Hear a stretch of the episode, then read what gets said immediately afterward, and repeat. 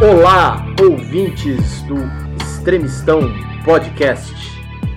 No episódio de hoje falaremos sobre o horror metafísico nas artes, na cultura em geral e talvez na sua vida, querido ouvinte. Para isso, novamente esta dupla dinâmica, eu, Martim Vasques e Luiz Laverde, o réu oculto da operação. Exatamente. Nós vamos começar a falar sobre o horror em três filmes que estrearam recentemente no cinema.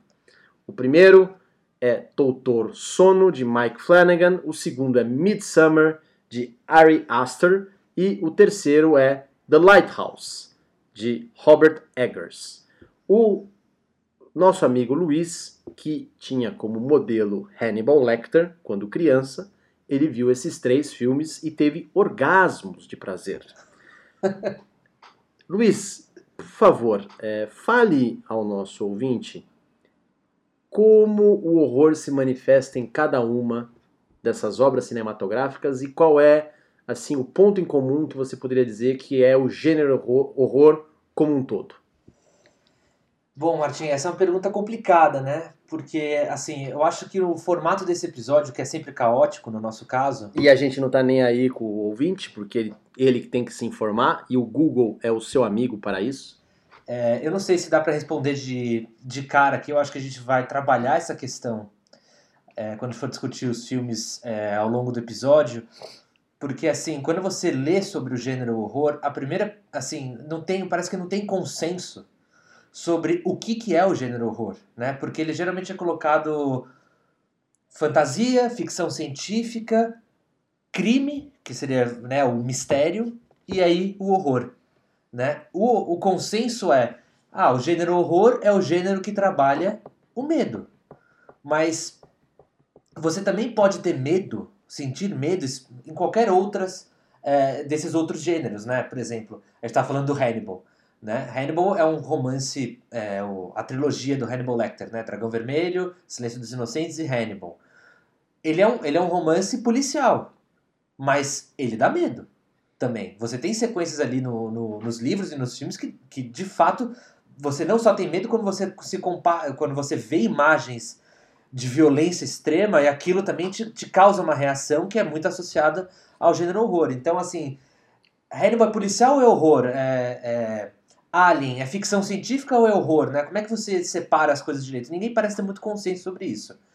Eu tendo a ser que é você tem que gerar medo e você tem, mas o medo ele tem que ser um medo extremo, né? Eu acho que o, o horror ele é um gênero que trabalha em extremos, né? E eu não sei, você concorda com isso, Martinho? Eu não sei, eu vejo assim, eu gosto do horror é, que trabalhe com uma certa ambiguidade, com uma certa sutileza, porque esse tipo de horror que você falou pode ser confundido com o slasher movie, com o gore, etc.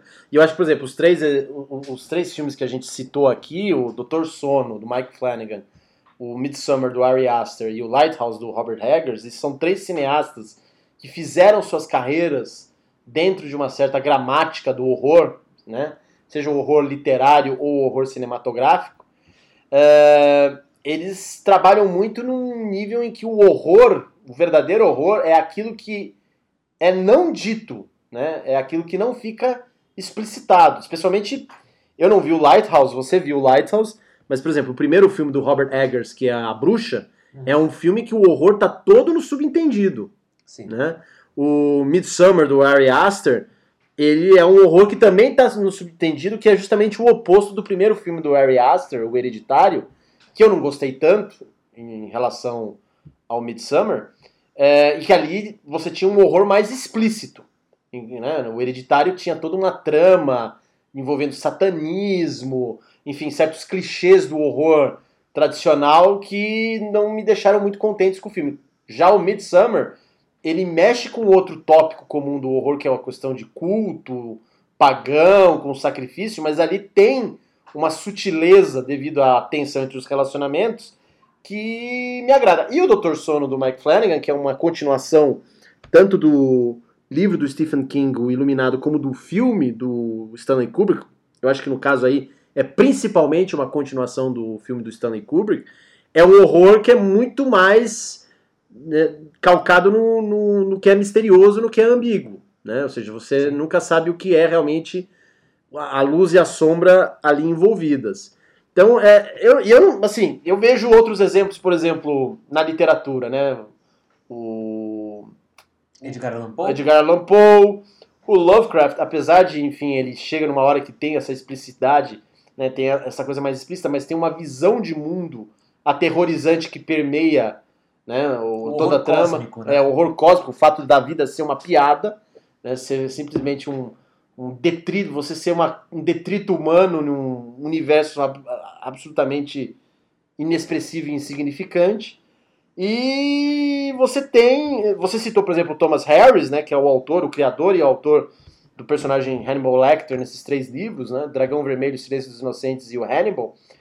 Ele, na verdade, eu não sei se ele faz parte da linha de horror propriamente dita, ele está mais numa linha de ficção gótica. É, ele traz muito do gótico. É, assim. que é, uma, que é uma tradição americana que você também não pode dizer que é horror, porque, por exemplo, tem vários autores como William Faulkner e Flannery O'Connor que eles são mais góticos do que propriamente horror. O né? Nathaniel Hawthorne também, Sim, né? sim, sim. Não, o- o- a literatura americana, ela é no início calcada nessa tradição do gótico, Você né? o gótico sulista. Que, é, né? que é, é brincar com o grotesco, né? Sim. com o grotesco explícito. Agora, o negócio do horror, eu não sei, por exemplo, vamos pegar o exemplo do Doutor Sono, né, que é o filme do Mike Flanagan.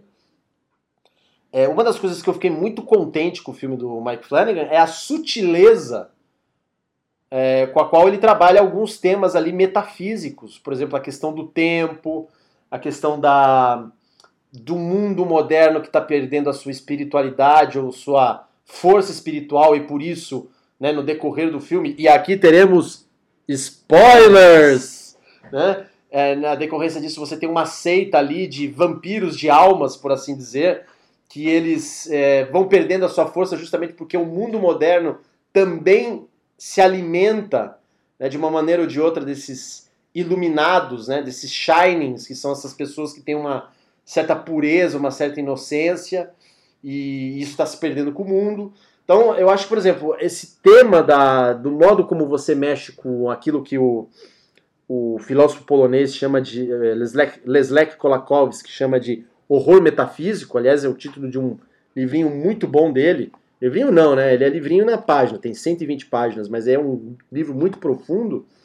Nesse livro ele fala exatamente isso, que o grande horror da nossa da nossa existência é saber o fato não só de que o universo é insignificante, que você é insignificante, porque a sua vida não tem sentido, mas é o fato de que você achar que o o mundo, a sua realidade, não passa de um sonho dentro de um sonho dentro de um sonho. Né? Aliás, isso é um tema que está no Doutor Sono do, do Mike Flanagan, né? Exato. E tá também no Lovecraft, tá, enfim, tá nas grandes obras de horror nesse sentido. Eu não sei, enfim, eu, eu gosto mais desse tipo de sutileza. É, assim, eu acho que eu acho que você tem é, esses diferentes subgêneros, né? O slasher, o diálogo, é, o, o, o splatter também, né? Que é mais explícito ainda também do que o, do que o próprio slasher e tudo mais. Mas assim, eu acho que a ambiguidade é legal porque ela, você, tá, você trabalha no terreno da incerteza, né? Assim, você não sabe se o, se o que você está vivendo é real ou não, se o que Uhum. você está vendo é real ou não. É, e aquilo gera medo, porque você tá literalmente, né, o, o horror como gênero, ele vem da tradição romântica, né? Do, do romantismo. E ele, justamente, o romantismo ele surgiu como uma reação ao racionalismo do, Sim, do sim. iluminismo, né? Então, o horror, ele sempre questiona é, se o ser humano, de fato, tem esses poderes racionais, né? Que, que poderiam explicar toda a existência e todo mundo. Tanto que você sempre tem uma, uma coisa que é recorrente no horror, é a privação dos sentidos, né? Uhum. A escuridão, ela vem nisso. Você tem o medo do escuro é isso, você perdeu o anteparo que você tem para conhecer o mundo. Aliás, esse tema da contraposição entre o. Contraposição não, né? Mas essa, essa perspectiva do, do romantismo como reação ao racionalismo iluminista é um tema que está aqui em num dos livros de cabeceira do Luiz, que ele trouxe aqui pilhas e pilhas de livros sobre o assunto. Acontece. que é o Jean Delumeau, História do Medo no Ocidente, que ele explica exatamente isso. Né? Quando, como o medo foi trabalhado por essas diversas escolas filosóficas. Aliás, o terror ou medo, né, ele é também um outro tema muito importante na política. O Thomas Hobbes,